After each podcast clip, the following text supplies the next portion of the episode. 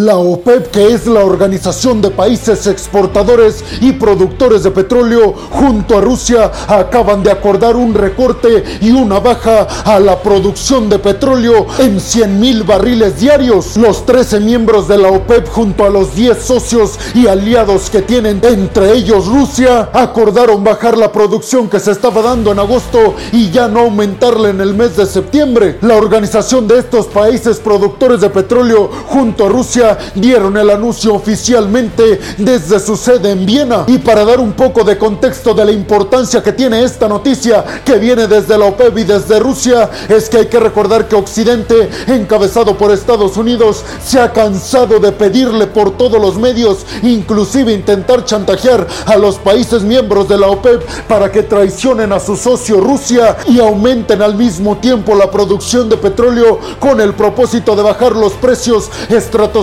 que se han venido dando alrededor del mundo, pero sobre todo en Occidente y en Estados Unidos, precisamente por las sanciones que Occidente ha impuesto a Rusia y que eso a su vez ha repercutido en los precios energéticos, porque Rusia sin lugar a dudas es un país clave en la exportación de energías y sobre todo energías como el petróleo, el gas y entre otros que son esenciales para el buen funcionamiento y para que los precios estén bajos en Occidente pues estos países miembros de la OPEP junto a Rusia, además de que se negaron categóricamente a aumentar la producción de petróleo para ayudar de alguna forma a Estados Unidos y Occidente a bajar los precios de las gasolinas en sus países y por ende la inflación, pues no solamente se negaron a ello, sino que además la organización junto a Rusia decidió bajar en 100 mil barriles, como ya se los mencioné, con el objetivo de sacar, por supuesto, muchas más ganancias de las que están ganando actualmente, porque como ustedes ya saben, la ley de la oferta y la demanda, hoy en día Rusia y los miembros de la OPEP la están aplicando a la perfección, están disminuyendo la oferta para que la demanda aumente y eso significa muchas más ganancias en dólares para Rusia y para los países miembros de la OPEP. Sin embargo, desde Estados Unidos dijeron que no hay para nada ninguna sorpresa en esta decisión por parte de Rusia y de la OPEP porque dijeron desde la Casa Blanca, nosotros ya sabíamos sin lugar a dudas que esto iba a acontecer, pero dijeron desde la Casa Blanca también que los precios del petróleo en Estados Unidos y en general en la mayoría de los países occidentales ya va para abajo y que por ende la inflación parece que se está estabilizando. Y la idea dijeron desde Washington es que continúe bajando la inflación hasta llegar más o menos a la mitad de la inflación que se tiene actualmente, pero dijeron desde Estados Unidos casi como una amenaza que ellos van a tomar muy en cuenta esta decisión por parte de Rusia y de los países miembros de la OPEP buscando únicamente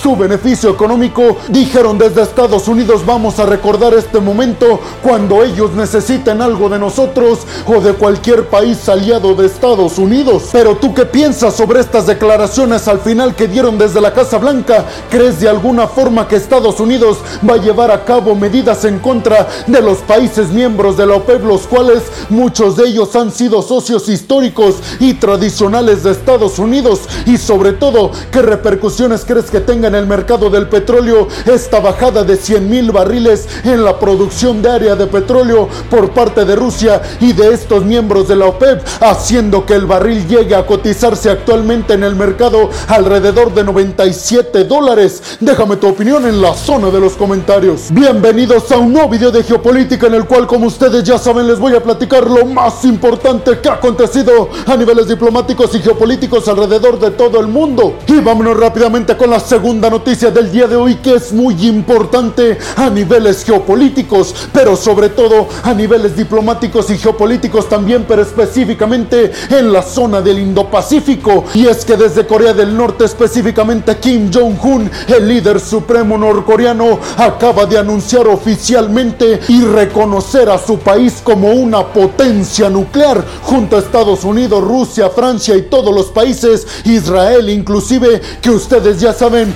ostentan tecnología y armas nucleares capaces de destruir inmediatamente a otros países en el dado caso de que ellos se sientan ofendidos o en peligro, pues desde Corea del Norte Kim Jong-un acaba de dar también la orden, supuestamente así lo dijo, de que en el momento en el que Corea del Norte se sienta amenazada por parte de otros países, exteriores. En ese preciso momento dijo Kim Jong-un, ya pueden utilizar armas nucleares sin cuestionarnos absolutamente nada. Sin embargo, lo más preocupante para las relaciones diplomáticas y geopolíticas en toda esta zona, sobre todo con Estados Unidos y Corea del Sur, dijeron desde Pyongyang, específicamente Kim Jong-un, que no va a dar tregua y no piensa negociar una posible desnuclearización de Corea del Norte, que hay que recordar que yo ya les he hablado sobre este tema y esta presión que está ejerciendo Estados Unidos junto a la alianza que tiene con Corea del Sur y por supuesto apoyados desde las Naciones Unidas para llevar a cabo la desnuclearización de los del norte y con ello bajar las tensiones y bajar las amenazas que posiblemente estaría teniendo un socio extraordinario de Estados Unidos en esta región, Corea del Sur. Precisamente Kim Jong-un en estas declaraciones donde dio el anuncio de que oficialmente su país es una potencia nuclear y de que va a utilizar armas nucleares ante cualquier provocación desde el exterior, pues dijo que este tipo de declaraciones y de decisiones que tomó en su país se debe precisamente a este intento de asfixiar a Corea del Norte por parte de la alianza que representan Estados Unidos, las Naciones Unidas y Corea del Sur. Pero lo que más asusta a todo el mundo y les aseguro que también a ustedes ahorita que escuchen esta declaración que se dio desde Washington es que Estados Unidos hizo un llamamiento de emergencia e inclusive darle la orden a Corea del Norte de que baje inmediatamente todas estas tensiones nucleares con Corea del Sur, que es, repito, socio histórico y tradicional de Estados Unidos. Inclusive dijeron desde Washington que si continúan todas estas amenazas por parte de Pyongyang hacia Seúl, Estados Unidos no tendrá otra opción que entrar a intervenir en Corea del Norte para precisamente quitarles todo su armamento nuclear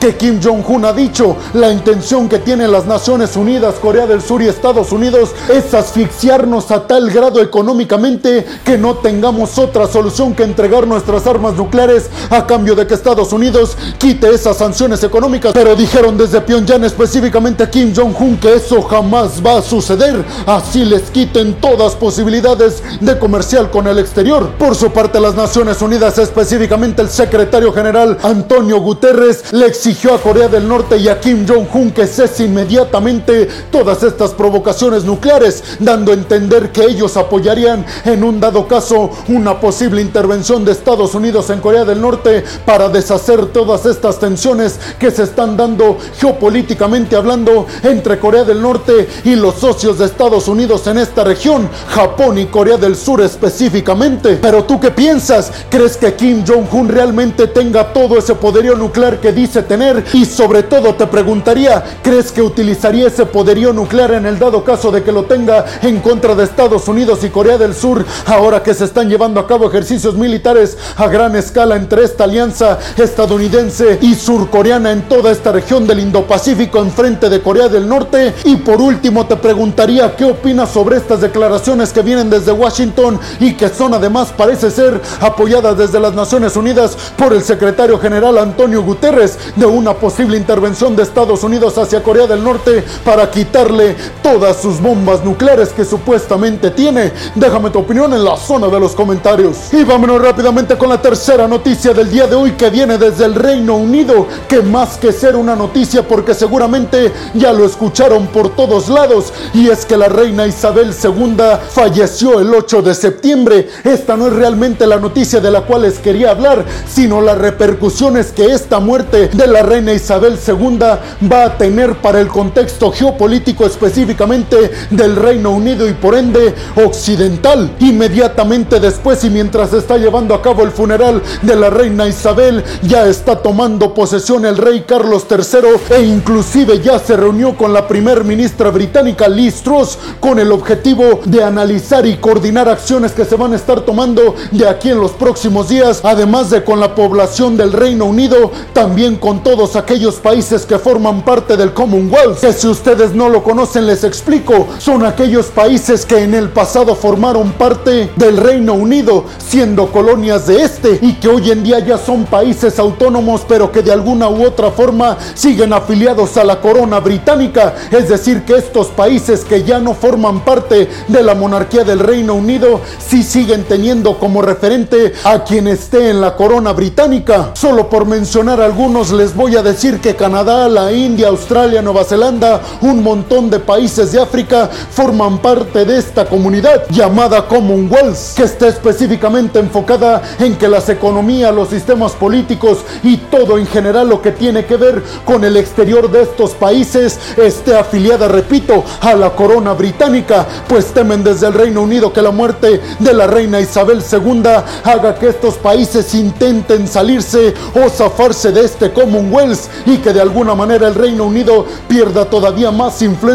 de la que ha venido perdiendo desde hace ya muchos años. Liz Truss, la primera ministra, por supuesto que sabe que la figura del rey Carlos III no representa para nada lo que es la figura de la reina Isabel II. Por eso ya están trabajando en de alguna forma darle el estatus que se necesita en el Reino Unido para que todos aquellos países que ya les mencioné que están de alguna forma todavía afiliados a la corona británica, aunque ya no son colonias británicas, sigan manteniéndose en el Commonwealth y fortaleciendo la democracia, el libre mercado y todo esto que salió de ahí, de la isla británica. Pero tú qué piensas? ¿Crees que el rey Carlos III sea de alguna forma algo equitativo a la figura tan poderosa y tan influyente que tuvo la reina Isabel II y sobre todo, ¿crees que la primera ministra Liz Truss haga que en el exterior el Reino Unido siga teniendo la misma influencia que ha tenido los últimos años en estos países que forman parte del Commonwealth y que en algún momento formaron parte de la monarquía británica? Y sobre todo me gustaría saber tu opinión sobre si crees que el Reino Unido va a lograr tener nuevamente un papel protagónico con Estados Unidos y China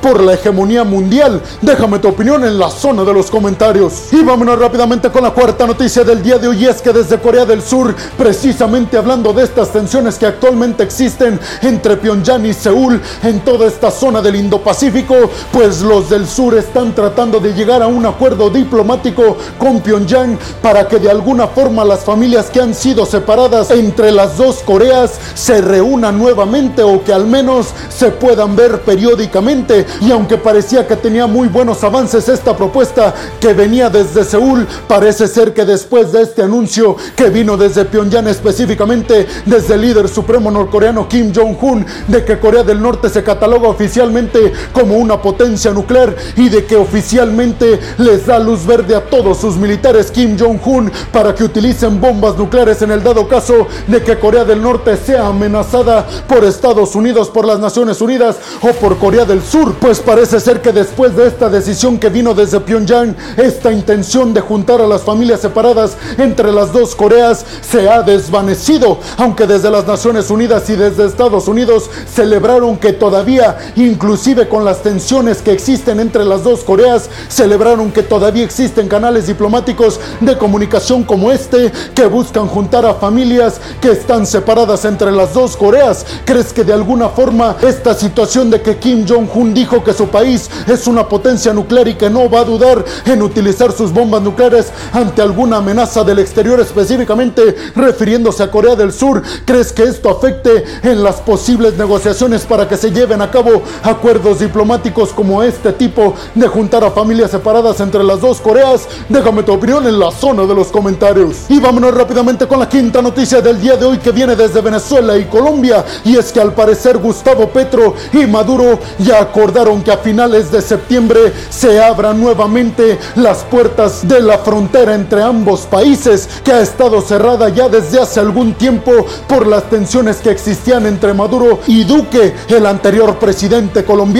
que inclusive les recuerdo muchas veces estuvieron a punto de llevarse a cabo enfrentamientos militares entre Venezuela y Colombia, a tal grado llegaron estas tensiones diplomáticas entre ambos países. Pero tú qué piensas? ¿Crees que es una buena decisión reabrir la frontera entre Venezuela y Colombia? Déjame tu opinión en la zona de los comentarios. Y vámonos rápidamente con la sexta y última noticia del día de hoy es que Turquía detiene a alto representante del grupo yihadista islámico. Y es que el gobierno turco representado por Erdogan ha anunciado la captura de Bashar Kataf Ghazal, que era responsable de la justicia supuestamente y de la educación de este grupo y que además ya llevaba tiempo viviendo en la ciudad de Estambul, en Turquía, obviamente de forma secreta. La noticia fue anunciada y transmitida a la Casa Blanca y desde Washington felicitaron al ejército y al gobierno de Erdogan porque dijeron que este tipo de acciones fomentan que haya paz en este territorio de Medio Oriente Pero tú qué piensas?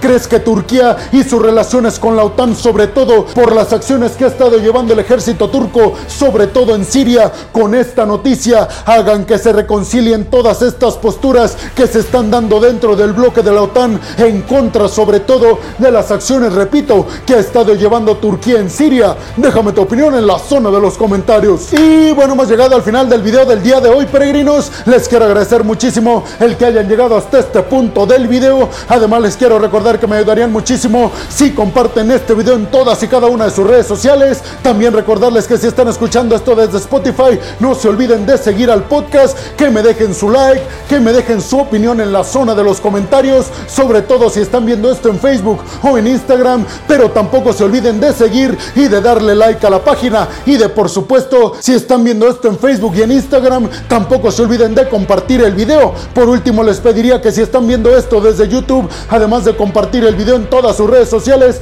tampoco se olviden de suscribirse al canal y de activar la campanita para que les lleguen todas y cada una de las notificaciones cuando subo un video nuevo de geopolítica o de otras cuestiones a mi canal peregrinos. Y como siempre lo hago al final de cada video, les quiero agradecer muchísimo porque este proyecto es única y exclusivamente gracias al apoyo de todas y de todos ustedes. Así que muchísimas gracias peregrinos. Sin más por el momento nos vemos en el siguiente video de geopolítica. Hasta la próxima.